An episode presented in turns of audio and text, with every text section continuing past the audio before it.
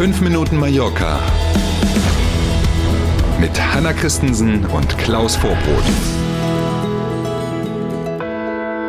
Dienstagmorgen, hallo, schön, dass Sie dabei sind. Der 28. September steht im Kalender. Schönen guten Morgen. Fast alle Corona-Beschränkungen aufgehoben. Auch Clubs und Diskotheken dürfen vermutlich bald wieder öffnen. Wahrscheinlich ist es jetzt tatsächlich auch sowas wie das letzte Kapitel, diese sogenannte neue Normalität, von der ja schon seit einem Jahr hier die Rede ist, die wird irgendwie immer normaler. Und jetzt hat man wirklich das Gefühl, alles ist fast wie es war.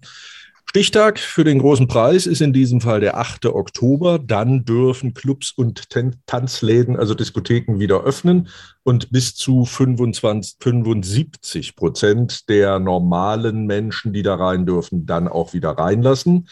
Gibt natürlich Regeln, die dazugehören. Essen und Trinken nur im Sitzen am Tisch. Wenn man das Tanzbein schwingen will und auf die Tanzfläche geht, dann ist die Maske dran, die man sonst ja auch braucht, wenn man sich bewegt in diesen Läden. Bars hm. dürfen dann bis 4 Uhr, Diskotheken bis 5 Uhr öffnen. Und jetzt kommt das große Aber.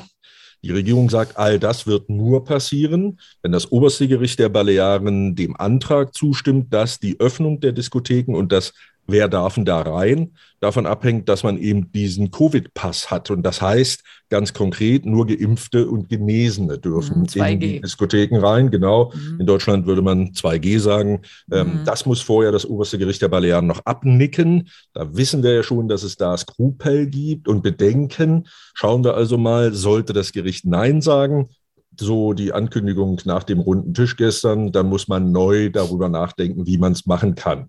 Wir schauen mal. Und wie ist es mit Abstand halten, so Tanzfläche? Hm? Naja, du, du, meinst jetzt die Kuschelrunde, kann ich ja, dir nicht genau. so genau sagen, ne, wie das mit 1,50 dann ist. Ich gehe mhm. mal davon aus, dass da dann vielleicht die Abstandsregeln außer Kraft sind. Ansonsten, wie das ja auch in der Gastronomie ist, gelten die natürlich weiter. Klar. Also sobald ich aufstehe, Maske aufsetzen und Abstandsregeln natürlich auch. Ähm, man darf gespannt sein. Ne? Wer das gesagt, kontrolliert, müssen, sage ich. Müssen wir mal schauen, genau, wer dann, wer dann dazwischen geht, wenn gekuschelt Ein super wird. Job. Ja. genau. Es gibt aber auch weitere Lockerungen, die sogar schon ab heute gelten. Das ist so und dazu gehört die Corona-Sperrstunde für die Gastronomie komplett weg. Ab jetzt gelten dann also wieder diese Gemeindeverordnungen, wo ja ähm, jedes Rathaus selber festgelegt hat, wie lange darf denn ein Bar, eine Café oder ein Restaurant offen sein. Diese normalen Öffnungs- und Schließzeiten gelten jetzt wieder.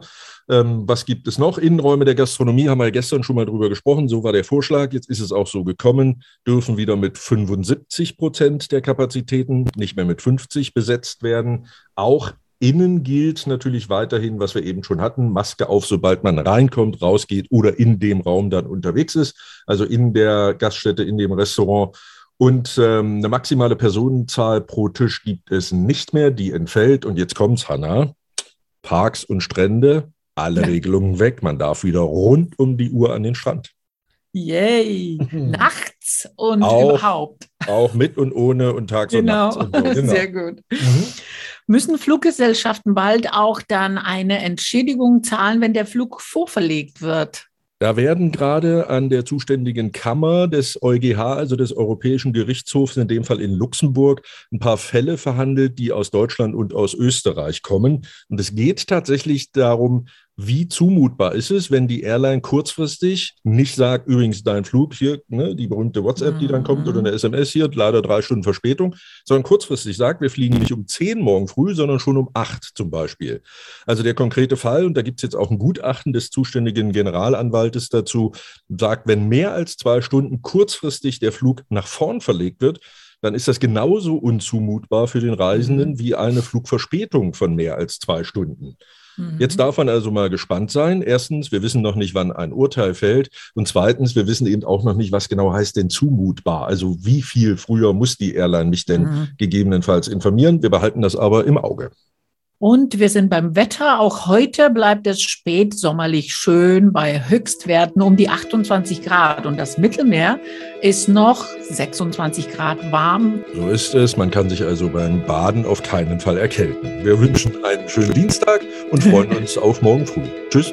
Vielen Dank für heute. Machen Sie es gut. Bis morgen um sieben. Tschüss.